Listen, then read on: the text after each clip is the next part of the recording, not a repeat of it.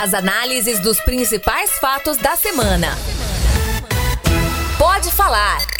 O podcast de política da Sagres 730. Olá, eu sou Cileide Alves, jornalista, co-apresentadora do Manhã Sagres, e este é o Pode Falar, o primeiro podcast de política de Goiás que analisa os fatos mais importantes da semana. E hoje, na edição número 54. Aqui comigo, o jornalista Rubens Salomão e apresentador do Manhã Sagres. Oi, Rubens. Oi, Cileide. Oi para todo mundo. Grande abraço, né? Mais uma edição aqui do podcast Pode Falar. Prazer mais uma vez estar aqui, Cileide. Pois é, Rubens, e hoje, né, nesta edição, os dois destaques são o acordo entre a Assembleia Legislativa e o governo de Goiás sobre o duodécimo dos deputados e também a entrevista do governador Ronaldo Caiado à Sagres 730 nesta quinta-feira. O governador Ronaldo Caiado e o presidente da Assembleia, Lissauer Vieira, do PSB, acertaram que a Assembleia receberá 2 milhões a mais de recursos nas rubricas de investimento e custeio, além, claro, dos 3 milhões que já recebeu de janeiro a agosto deste ano. Com isso, o orçamento de 2019 ficará em 44 milhões e 970 mil reais. 8 milhões a mais do que o governo pretendia encaminhar ao legislativo, mas bem inferior aos 157 milhões previstos na lei orçamentária para 2019. Já para o próximo ano, o repasse vai mais que dobrar. Será de 96 milhões de reais, mas também inferior aos 159 milhões aprovados na Lei de Diretrizes Orçamentárias, a LDO, de 2020. Os dois lados cederam na negociação. Nós temos uma relação amistosa, nós nunca tivemos relação é, de, de radicalismo. Eu acho que nós precisamos mostrar, é, e tenho sempre batido nessa tecla, nós continuaremos independentes. Nós continuaremos de uma forma, de um trabalho sério e visando o bem-estar da população do Estado de Goiás. A relação sempre foi de muito respeito. Agora, o governo tem a base dele, tem os deputados que defendem o governo, outros que criticam o governo, isso é natural no parlamento, e assim continuará. Não vamos radicalizar nada, sempre na base do diálogo. Pois é, Rubens, é, houve radicalismo, né? Antes a relação estava muito conflituosa. Foi até aqui na Sagres 730 que o, a, a relação esticou demais, esgarçou muito. Esgarçou, ia lembrar dessa palavra. Essa palavra, assim. esgarçou. E quase que rompe. Foi quando a secretária Cristiane é, Schmidt deu uma entrevista para nós muito nervosa porque ela estava sendo muito pressionada pela Assembleia Legislativa para repassar, além dos 3 milhões do orçamento para custeio e investimento, mais 5 milhões de reais. A Assembleia queria esse recurso a mais para construir a sede. Um bastidor interessante desse episódio, Sileide, antes da gente analisar, enfim, o esgarçamento e de lá para cá como é que isso caminhou, mas no dia anterior, foi uma quarta-feira, não vou lembrar a data precisamente, mas a gente falou sobre isso aqui no podcast também. Numa quarta-feira, o Henrique Arantes usou a tribuna. Henrique ainda não era da oposição, ele estava ali, né? É, Tentando. Flutuando, como é. se diz, né? É, independente, enfim. Henrique Arantes usou a tribuna para fazer essa cobrança. E aí foi ele, e a gente analisou isso aqui, muito claramente sendo usado pelo grupo do presidente Lissau Vieira, né? Ele foi quem deu voz a, àquele momento falando que era crime de responsabilidade, que aquilo poder, era um, um crime que estava sendo cometido pela secretária, é, tentando tirar até uma certa responsabilidade do governador, né? Jogar tudo para a secretária Cristiana Schmidt. Mulher e mais fraca. Mulher e mais fraca, de fora, não tem nem essa presença política, mas principalmente o fato de ser mulher, né? Infelizmente, mas enfim, usou a tribuna criticando ela, dizendo que ela que estava cometendo um crime que poderia ter impacto para o governador, porque é como se fosse algo previsto na Constituição, e se o governador não cumpre, isso pode acarretar uma responsabilização criminal até, né, para o governador. E o, o Henrique usou de, de, de, um discurso duro, na, na tribuna. E aí eu liguei para Cristiano Schmidt, para assessoria dela e para assessoria do próprio governo, porque o governador tinha sido citado. Eles conversaram por lá e decidiram que, por bem ali, na opinião deles, que a secretária deveria conceder uma entrevista. O bastidor que eu trago, Sirid, é o, os dias todos que se passaram daquele episódio até hoje. Foram raríssimas as entrevistas que a secretária Cristiane Schmidt passou a dar depois desse episódio, exatamente porque naquele momento ela estava claramente exaltada, ela tinha números, dados, leis que embasavam o discurso dela e ela, com base em tudo aquilo, ela não, não conseguiu ter uma, uma certa tranquilidade. Eu, eu confesso, Sired, aqui, fazendo juízo de valor, até entendo a, a, a secretária, mas ela foi um pouco. É, passou um pouco do tom né, da, é, dessa resposta ao, ao, deputado, acabou afetando todos os outros deputados. Aquela história dela ter dito que quem diz que é, o governo não paga o duodécimo era mentiroso, ou seja, mentia quem, diz, quem dizia que o governo não paga o duodécimo, e aí todos os deputados já começaram a fazer aquela repercussão que eles sabem fazer, né? né se eles foram para a tribuna, dizer que a secretária disse que eles são mentirosos, enfim. A entrevista da, da secretária Kia Sagres naquela época causou um, esse esgarçamento da relação que depois teve que ser contornado, né? Esse, esse esgarçamento teve que ser contornado em reuniões do próprio Ernesto Roller com a Cristiane Schmidt, com os deputados, para tentar melhorar essa relação. Mas ela ficou bem tensa naquela época, né, Serete? E o, o bastidor é esse: a secretária parou de dar entrevista. Dá entrevistas muito raramente hoje em dia. É, é, é, aquele, depois daquele, desse episódio que você se refere, ela chegou a ir na Assembleia Legislativa, porque ela foi convocada pelos deputados, o clima ficou tão pesado uhum. que ela foi convocada, ela foi acompanhada do secretário de governo Ernesto Roller, esse sim, muito político, sabe fazer essa, essa relação aí. Ex-deputado, né? E os deputados, e lá ficou acertado que a, que a secretária não daria entrevista e que ah, o tema, que era esse, essa negociação do duodécimo, seria tratado diretamente entre o governador e Lissauer. Isso, e os, o, o, o, acho que político tem uma coisa, ele primeiro que é próprio da política conversar. E a conversa, ela nunca é uma conversa definitiva de um dia para outro. Você vai deixando as coisas se acalmarem, elas vão decantando ali, separando abóbora a emoção. Caminhão. É, abóbora no caminhão. Você vai separando a emoção, a emoção decanta, sobe a razão, uhum. e ali, à medida que isso vai se, se confirmando, amadurecendo, aí as conversas vão acontecendo e elas nunca são de um dia para a noite. O diálogo é um processo e não é uma conversa em definitivo. Então, o que foi anunciado nesse acordo dessa semana é fruto disso saiu daquele momento de tensão e aí o próprio Lissauer, com, com quem você conversou várias vezes essa semana, eu tive uma conversa com ele também essa semana, na conversa comigo ele, diz, ele disse o seguinte, ó, oh, aquelas discussões lá atrás foram boas, foram boas para a gente mostrar claramente o que, que cada lado queria.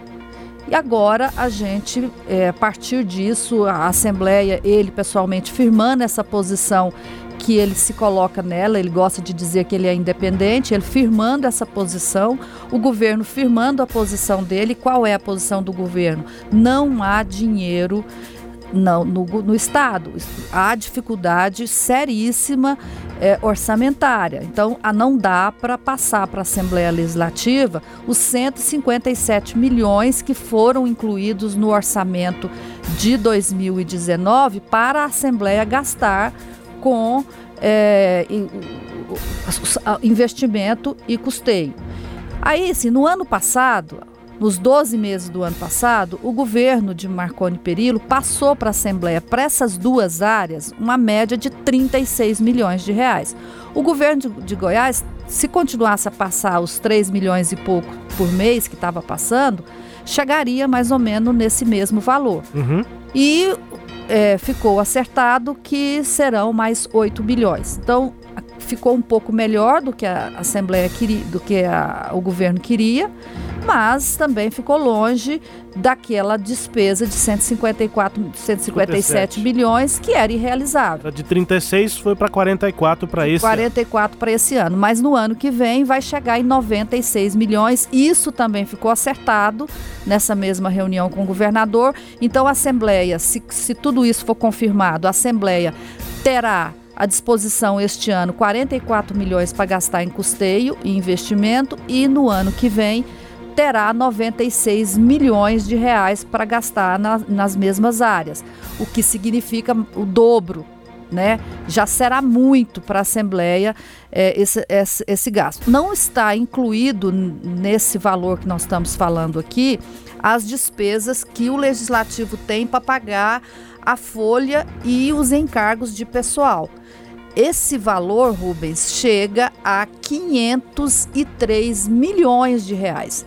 Então, a Assembleia vai receber neste ano esses 503 milhões para pagar essa despesa que nós estamos falando, de custeio e investimento, além dos 503 milhões que paga os salários de deputados, de servidores e o encargo dessa folha. Então, ficou na avaliação do Lissauer Oliveira ficou, Vieira ficou uma, um, de bom tamanho e me parece, Rubens, que é, esse acordo ele tem um valor político, é, na minha opinião, que é o seguinte: estabelece o modus operandi de cada um.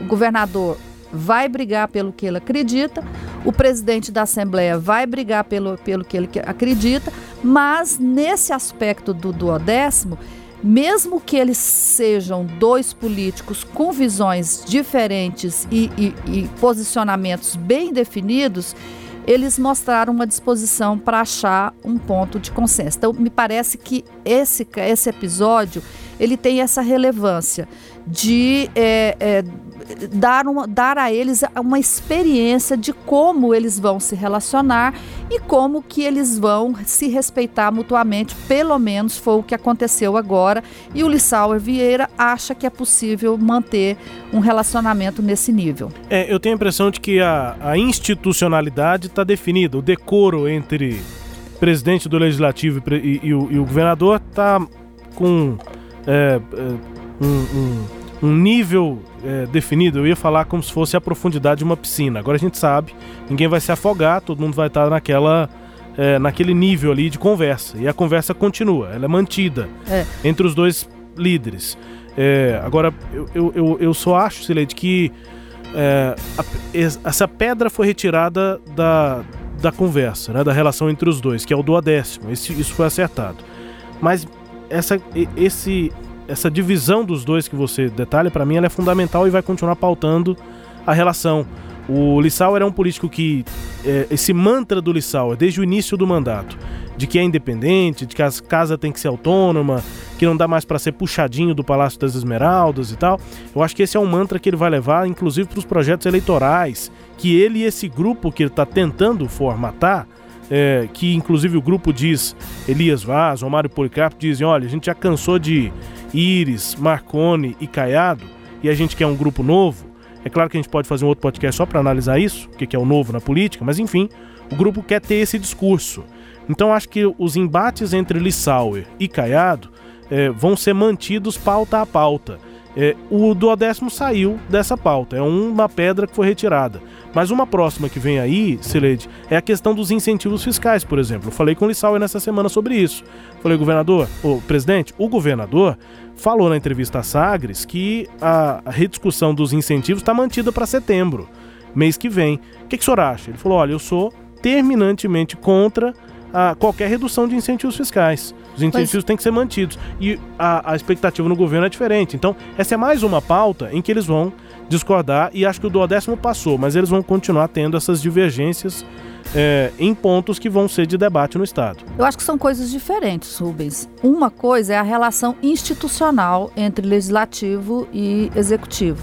E o duodécimo, ele faz parte dessa relação ele faz ele está entre mediano estava uhum. mediano essa relação entre institucional entre os dois outra coisa muito diferente são os projetos que o governo vai enviar para a Assembleia Legislativa você citou um deles o projeto dos incentivos fiscais. Já está na pauta da Assembleia, deve entrar na votação na terça-feira a emenda que, re, que tira os 2% da UEG e coloca a UEG dentro dos 25% destinados à educação. O parêntese também, rápido, você se lembra que é um jabuti, né? Que é o que Para é quem nos acompanha é, no podcast, é um jabuti. A gente exato. já falou tanto disso aqui, era uma emenda do Bruno Peixoto lá atrás, quando o Ministério Público acionou o Lissau Vieira por conta de publicação de eventos do mandato.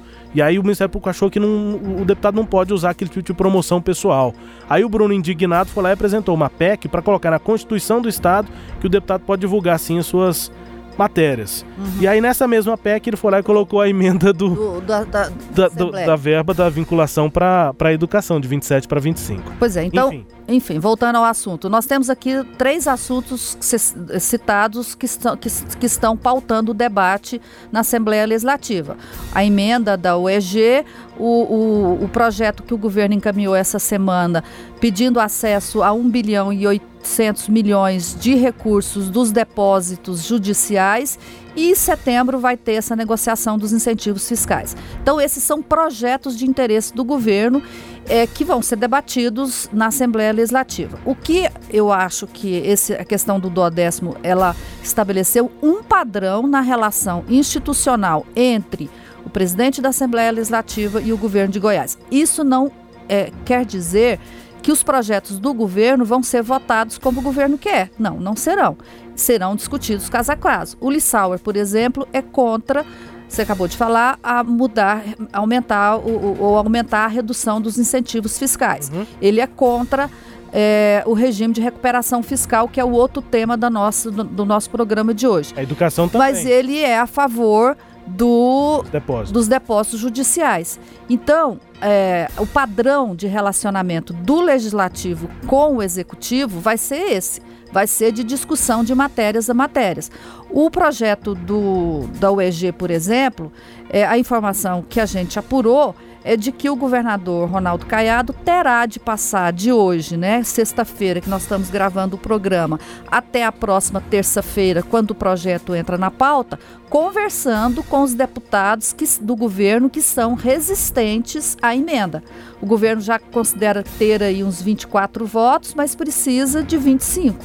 Então vai ter que convencer. Considera ter 21, né, Sileide? Considerando para emenda para emenda são 25 votos. Ter 25. O governo 25. já tem 21 O governo já tem 21, precisa de mais 4. Ah, desculpa. Precisa de 4 ou 5, né? Desculpa, é, precisa de 4 ou 5. Então o governo tem 21. Ansiedade. Eu 21 mais 4, eu já é falo 24, precisa, né? É, eu já falo 24. Uhum. Bom, então, o governo vai, vai ter que negociar. E um dos assuntos que a gente sabe que vai entrar nessa negociação são as reivindicações dos professores. Os deputados, para votar uma emenda impopular como essa, que na visão da oposição reduz recursos para a educação, ele vai ter que, com outra mão, oferecer alguma coisa. O que os professores estão pedindo é que o governo pague o piso salarial nacional dos professores, que implica um reajuste de 4,7% né, no piso que é pago hoje. O governo tem dito que não, porque se fizer o aumento, e essa é uma posição da secretária, que é a dona do, do da chave do ah, cofre. Fátima né? Gavioli. A, não, a secretária a Cristiane Schmidt. A Cristiane Schmidt diz o seguinte: que se o governo passar a pagar essa diferença, o, o Estado estará é, estourando o teto de gastos da educação da, estabelecido na PEC 5455, que é a PEC aprovada é, para o Estado, teto de gastos. Bom, para o, o, há deputados que acham que isso pode ser resolvido. Como? Apresentando uma emenda, mais uma emenda Jabuti, nessa uhum. emenda que está sendo votada na próxima semana, tirando a educação da PEC do teto consequentemente, poderia aprovar os 4,7. Não sei se vai ser a saída. Há aqueles que acham que o PIS é uma lei nacional, que não precisa de passar por lei aqui. Mas é um, é, são temas que estão no, de, no debate de negociação. Então, cada projeto vai ser um debate como esse, é, mas numa relação um pouco mais sem os curtos circuito que a gente observou lá atrás. É, um ponto fundamental, Silete, só para da minha parte encerrar esse tema, porque nós temos outros ainda, né? É, uma pauta constante para esses projetos todos polêmicos é emendas parlamentares, né? Dos veteranos para esse ano, dos novatos, aquelas extra-orçamentárias para esse ano, as impositivas para 2020. Isso continua é, falei, usei essa palavra já aqui, ela, ela, isso fica é, rodando né, no debate sempre na Assembleia e os deputados têm essa pauta permanente, conversar com o governador para manter, para garantir as emendas parlamentares. As emendas parlamentares, Rubens, são a prioridade de todos os deputados. E assim a gente encerra esse primeiro tema né, e entramos agora para o segundo bloco do nosso programa.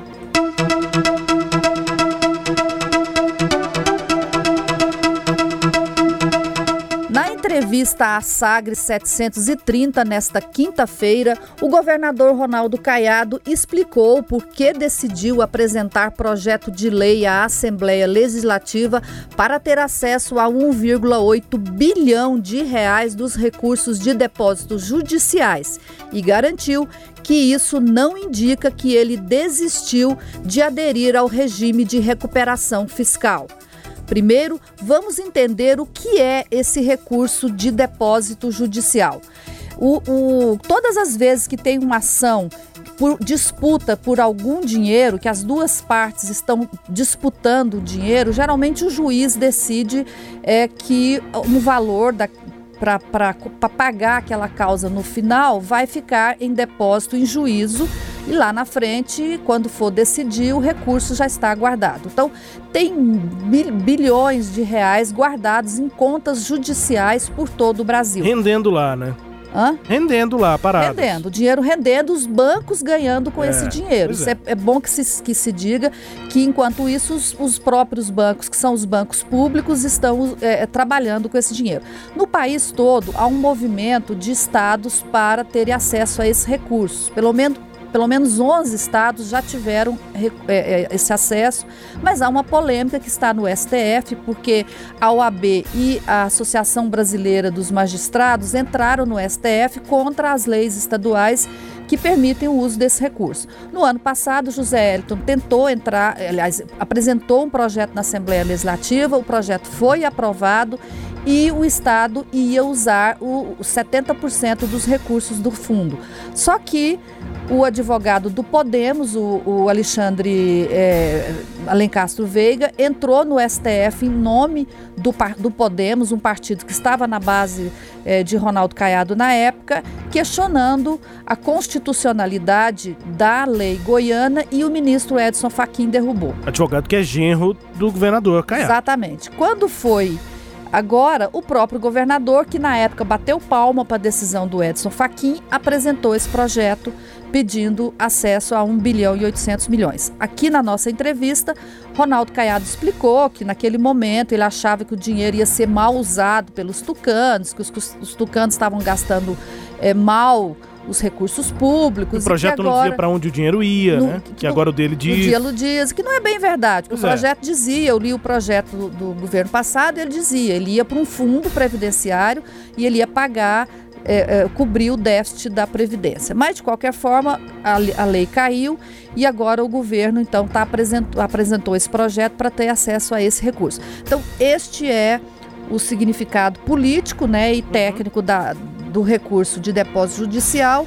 E o governador, além disso, eu, nós perguntamos para ele aqui na entrevista se o fato de ele ter é, é, apresentado esse projeto significava que ele ia desistir da, do regime de recuperação fiscal. Não, de maneira alguma. É, é, é, o dia que nós estivermos dentro do regime, eu não vou poder. Mas eu não estou dentro do regime. Então são coisas distintas. Eu estou trabalhando para ter condições de chegar ao regime de recuperação fiscal. Agora, até lá, eu tenho também que me preocupar com a saúde, com a educação, com a segurança pública, com programas sociais, com pagar a folha de pagamento e tudo isso. Bom, e o senhor vai é, aderir quando? O Estado vai aderir quando ao RRF? Olha, isso não depende da vontade minha, do Rio Grande do Sul, de Minas Gerais. Isso são regras é, cada vez mais exigentes do Tesouro Nacional. Então, é, Sileide, eu posso garantir que a, a secretaria tem trabalhado diuturnamente. Bom, de um ponto importante aqui rapidinho é que o uso de recursos de depósitos judiciais está previsto na Lei 159 de 2017, a lei complementar, que fala que instituiu o regime de recuperação fiscal. Estados que usam recursos de depósitos judiciais, como o governador quer usar, não podem aderir ao regime, né? E ele diz que uma coisa não interfere na outra porque agora ele não está no regime. Depois pode estar, tá, Aí quando estiver, não usa. É. Agora que não tá, usa. É porque. É até meio confuso. É, só pra, eu já acho que eu, eu li o, o, a lei 159 e entendi o seguinte: uhum. que, a, que o governo do estado tem que encaminhar para a Assembleia Legislativa uma ou várias leis. É, com vários pontos, cada lei com um ponto. Aí tem a lei que estabelece o regime jurídico do, dos servidores, vai ter, porque elas não podem ser diferentes do, dos servidores uhum. federais. A lei que cria o regime próprio de previdência, então vai ter que ter o seu regime próprio. E também fala sobre depósitos. Então, eu imagino que aí nessa época o governo poderá encaminhar uma outra lei para a Assembleia dizendo é. né, que não vai ter acesso. Acho que isso se resolve Cada coisa dessa seu forma. tempo. Cada coisa a seu tempo. Agora, a grande questão é essa: se o governo vai ou não vai aderir ao regime de recuperação fiscal. O presidente da Assembleia Legislativa, numa entrevista que concedeu a você, Rubens, ele fala que não. Pois é, Sileide, perguntei ao, ao Lissauer sobre viabilidade política. Foi o termo que eu usei e eu acho que ele gostou, porque ele passou a usar esse termo. Falou não tem nenhuma viabilidade política de aprovar essas contrapartidas todas aí. Tem é, redução ainda maior de incentivos fiscais, privatizações, 10%, 10 de incentivos fiscais. Ele falou sem chance.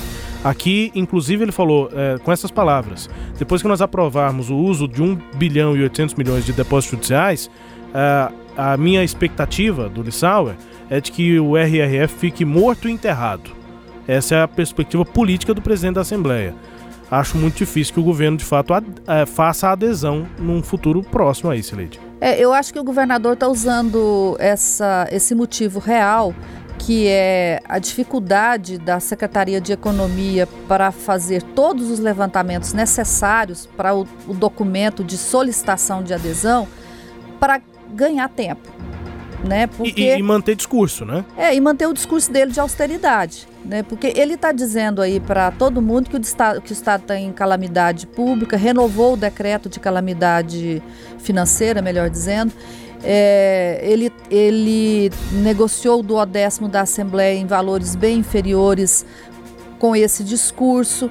É, ele está batendo muito no, no, PSDB e no ex-governador é, Marconi Perillo com esse discurso, né? Porque o Estado foi dilapidado, segundo ele, pelos governos tucanos. Então ele tem um, uma, uma série de motivos aí para manter esse discurso de que vai aderir ao regime de recuperação fiscal.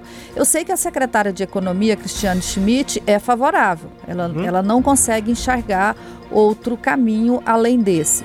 Mas dentro do governo tem muita gente que não pensa como ela, gente que é mais político, que tem uma outra visão.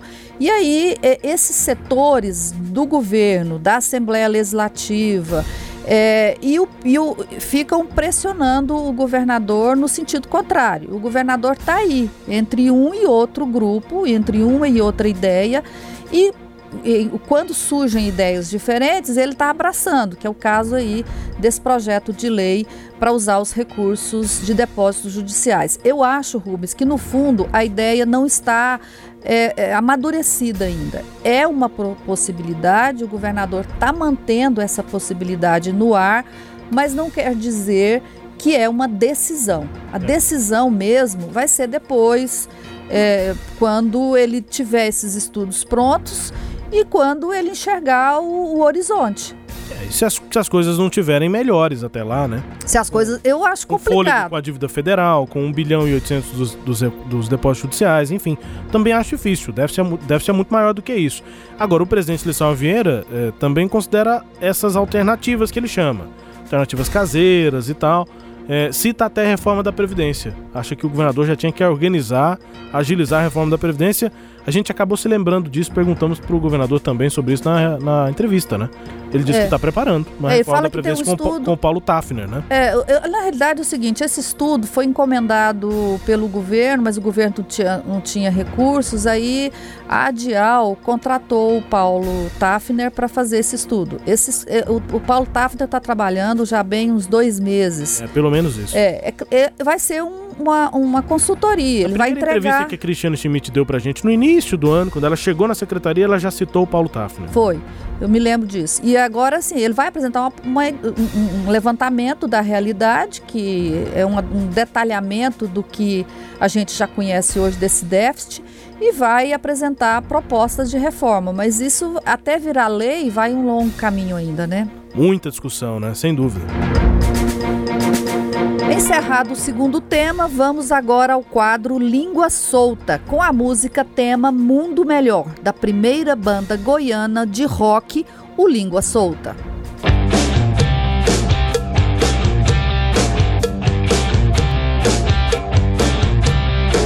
fazer essa correção, porque às vezes a gente pode distorcer os posicionamentos, que às vezes eles ficam acusando, ah, o fulano, o Diego traiu o ciclano, o Diego traiu o Beltrano. Eu não traí ninguém, deputado Wilde Campanha, eu tenho apenas personalidade própria para poder tomar as minhas decisões. E foi isso que eu fiz no início do mandato. É, agora, se o senhor tem um rabo preso, é estagiário do prefeito de Lusiana aqui em Lusiana, eu não posso fazer nada. Nós sabemos todos aqui que o senhor atende exclusivamente às determinações do prefeito de Lusiana. E não faço e não vou fazer mais nenhuma menção ao nome dele, porque ele não merece, não merece o meu respeito. Não merece o meu respeito. Porque o homem tem que ser homem na sua essência. Respeitar os seus pares, respeitar a sua cidade e, primeiramente, respeitar a sua família. Porque com certeza a mãe dele e a tia dele, que é mãe do deputado Cristóvão, sofrem muito com essas ofensas. Porque não queriam ver dois primos brigando. E ele não passa essa briga que ele tem com o primo dele para cima de mim, não. Ouço o meu primo deputado, o Cristóvão, prefeito, que é, de, que é prefeito da minha cidade, ouço como líder da minha cidade. Respeito as suas posições, mas tenho as minhas posições firmes, deputado Diego, e não tenho medo de te enfrentar. Rubens, quem são esses dois homens brigões de línguas soltas? Línguas soltas lá na Assembleia Legislativa, deputado primeiro que nós ouvimos, Diego Sorgato, do PSDB, e o segundo, Will de Cambão, do PSD. É, o Wilde acabou ali no, momento exaltado, chamou o Cristóvão Tormin de deputado. É prefeito. Prefeito de Lusiana é Cristóvão Tormin, também do PSD. E ele é muito próximo do Cristóvão Tormin. A historinha que o Diego Sorgato conta, rapidamente para explicar, é que o Diego Sorgato, quando chegou na Assembleia, agora, na reeleição pelo PSDB, ele rapidamente já se posicionou como base de Ronaldo Caiado, primeiro semestre ainda. O Will de Cambão tinha um discurso meio independente, porque o Cristóvão Tormin também não sabia para onde ele iria.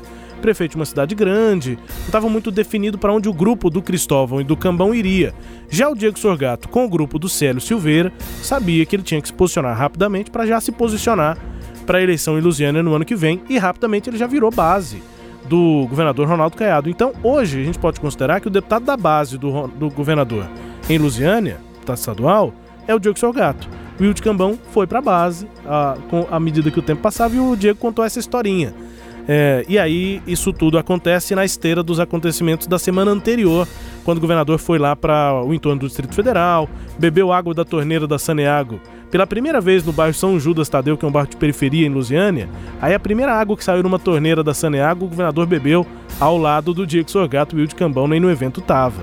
E aí a discussão entre eles tem toda uma pauta possível de o Will de Cambão dizer que a Assembleia prioriza, a própria Assembleia Casa prioriza o Diego quando vai falar de coisas do entorno, mas que ele também é um deputado de Lusiânia.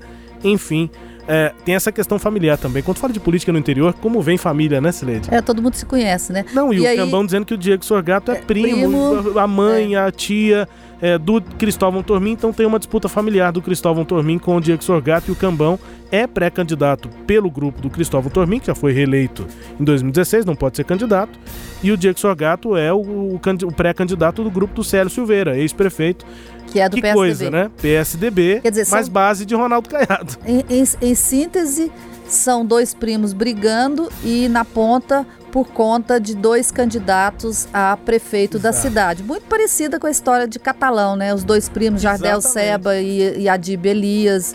E aí, quando eles se encontram, são, é, é- é tipo água e óleo, né? E quando eles se encontram, não misturam e dá essas confusões. Sabe o que vai estar no radar aqui, Sileide? Pode ser que caia no nosso quadro Língua Solta. Lá na Assembleia tem deputados Coronel Dailton, Hamilton Filho e o Antônio Gomide. Os três de Anápolis. E de grupos diferentes. Antônio Gomide de um lado, Hamilton Filho do outro, enfim, tem outras também. Essa aqui é, um- é uma que está nos bastidores se aquecendo, pode ser que em algum momento vá para a tribuna. Vamos esperar então. E termina aqui o Pode Falar, o primeiro podcast de análise política de Goiás, comigo e com Rubens Salomão. Rubens, tchau, tchau. Tchau, Sileide. Até a próxima. Até lá. Você ouviu? Pode falar. O podcast de política da Sagres 730. Uma análise de credibilidade a cada edição.